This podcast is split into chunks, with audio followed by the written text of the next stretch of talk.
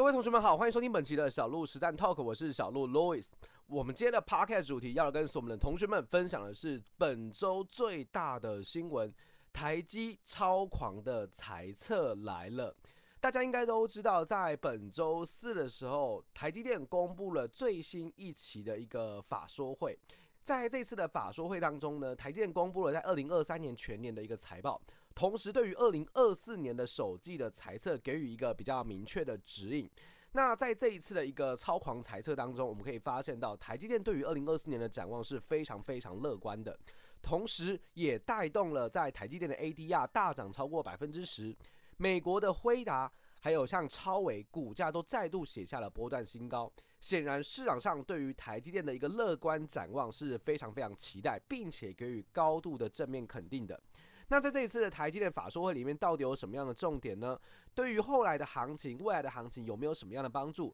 就让小鹿透过今天的实战 Talk 来带所有的同学们一起来探看跟回顾啦。首先，第一件事情，我们先来关注一下台积电在二零二三年的全年获利的表现，它是远远的超乎市场的预期的。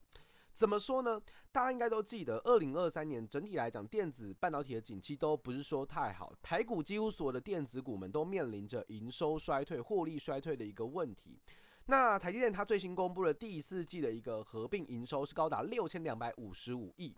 这个数字你可能没什么感觉，哦，你可能没有办法去理解说小鹿那一千那六千多亿是什么意思。好，那我们讲 EPS，你应该更有感觉。它在去年的第四季啊，二零二三年第四季的单季 EPS 是来到了九点二一元，全年也就是二零二三年全年的获利是三十二点三四元，没有错。你可能会觉得，诶，小鹿它跟二零二二年比是衰退的啊，它二零二二年有赚到三十九块，它现在只有三十二块，那不就代表它的获利是衰退的吗？是啊，谁不知道二零二三年是衰退的？大家早就都已经知道了，对吧？问题就在于它未来的展望是什么？因为二零二三年就是过去了嘛，我们总要往后看，我看看二零二四年的展望是如何。但是在二零二三年公布这个数据的时候，其实老实说，比市场预计的还要好很多，因为它第四季的营收它只有年减一点五个百分点，也就是衰退是没错啦，但是第四季的营收衰退幅度是非常非常小的。同时，它的毛利率、营业利益率跟税后净利率，也就是大家所谓的三率。表现还是有一定的水准，所以就代表说，这间公司在面对风险期的时候，其实抵抗能力真的非常非常好。它并没有过度的去削价竞争，导致毛利下滑，并没有，反而是凭借着超强的护城河，让它的三率维持高档，营收只有小幅的衰退一点五个百分点哦，这是非常非常厉害的地方。所以这个数据让呃市场相当的惊艳，就觉得说天呐，台燕真的是非常非常厉害，真的是护国神山。在二零二三年电子景气这么不好的状况下，它的获利竟然还能够维持这样的一个水准。所以虽然 EPS 相较于二零二二是衰退的，但至少是超乎市场预期的。所以市场看到这个数据，就先给台积电点了一个赞，好像还不错。接下来我们来看第二件事情，就是二零二四年的展望是什么？我既然知道你二零二三年已经公布出来了，好像比预期更好一些。那二零二四年呢？你有没有一些更好的一个梦想、更好的一个展望，让大家去思考？台积电预计在第一季的营收啊，是来到一百八十到一百八十八亿美元。这个数字一样，大家可能没有概念。但是如果跟去年的第四季，也就是去年的十月到十二月第四季去相比的话，可能会减少百分之四到百分之八，也就是第一季台积电的营收，老实讲可能会比第四季更糟哦，这很正常嘛，因为第四季是电子的旺季，所以第一季通常比第四季来的更糟一些，是非常非常正常的。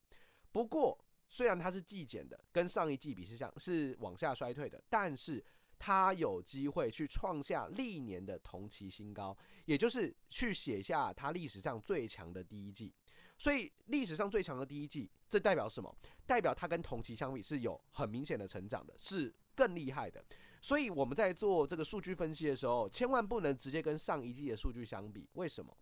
很多的产业是有淡旺季之分，你把淡季跟旺季去相比，一定都衰退啊。可是这个衰退是真的公司的衰退吗？并不是，反而只是你的数据的调动是有一点逻辑上的问题的。所以更重要的是这句话，就是成为历年的同期新高。这是一个非常非常好的一个展望，就是今年的第一季虽然可能跟第四季比是逊色了点，但是会成为最强的第一季。同时毛利率呢，预估也会跟第四季维持差不多的水准哦。其实台电三率都没有什么太大的改变，都维持持稳哦，一个相对高档的成绩。那在这次的法说会里面呢，当然展望不错，重点是什么？第一季的营收可以创下同期的新高之外，总裁魏哲家他也表达了，虽然呢，二零二四年的经济状况还是很不明朗，但是他看好整体的半导体的产业的产值还是可以成长年增百分之十，晶圆代工的部分甚至可以年增百分之二十，所以整体来讲，他预估啊，台积电的美元计价的营收年增幅度可以超过两成，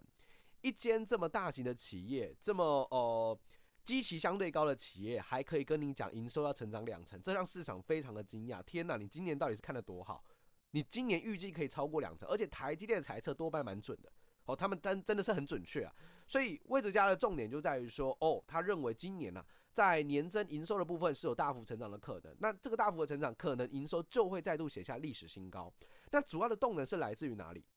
主要动能是来自于 AI 跟 HPC，也就是高速运算的部分。所以台积电很看好 AI 跟这个高速运算带动的营收成长，所以渴望超过两成没错。但是乐观一点，用美元来计价的话，甚至可以高达二十一个百分点到二十五个百分点。所以显然，二零二四年的展望是相当乐观、相当值得期待的。那最后我们来看一下一个最重要的数据，叫做资本支出。资本支出其实是我们在衡量一个企业对于未来展望一个非常重要的数据。怎么说呢？如果你对于一个产业未来是看好的，你会不会赶快加码投资？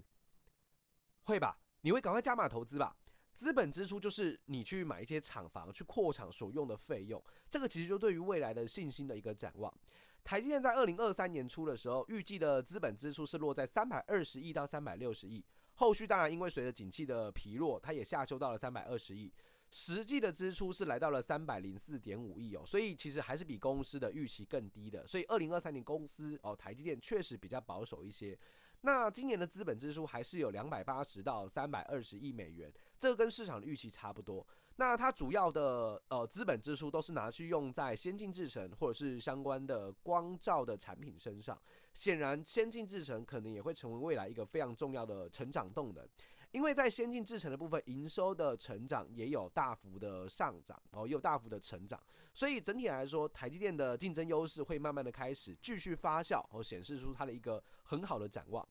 那对于我们来说呢，对于我们的投资人来说，有什么样的影响？其实，在台电这次法说会里面，我认为它其实就讲出了一个非常重要的概念，就是世界要成长，股市要成长，或者是整个电子股的成长动能，依旧在 AI 这件事情上面。所以你也可以看到，在最近的一个行情股价上面，举个例子哦，像是 AMD、超维，你会发现，哎，股价很强，哎，股价创新高，哎，对吧？你看 NVIDIA，NVIDIA 的股价，哎，也创下了历史新高，哎，所以其实 AI 它或者是晶片，大概还是盘面上目前比较认同的一个强势板块。所以对于我们来讲的话，我们台湾毕竟就是电子业为主嘛，电子半导体为主，所以这一个基本上把台股打了一个强心针，就告诉大家，台股的主要个股其实还是很有机会在二零二四年跟着台积电一起吃香喝辣。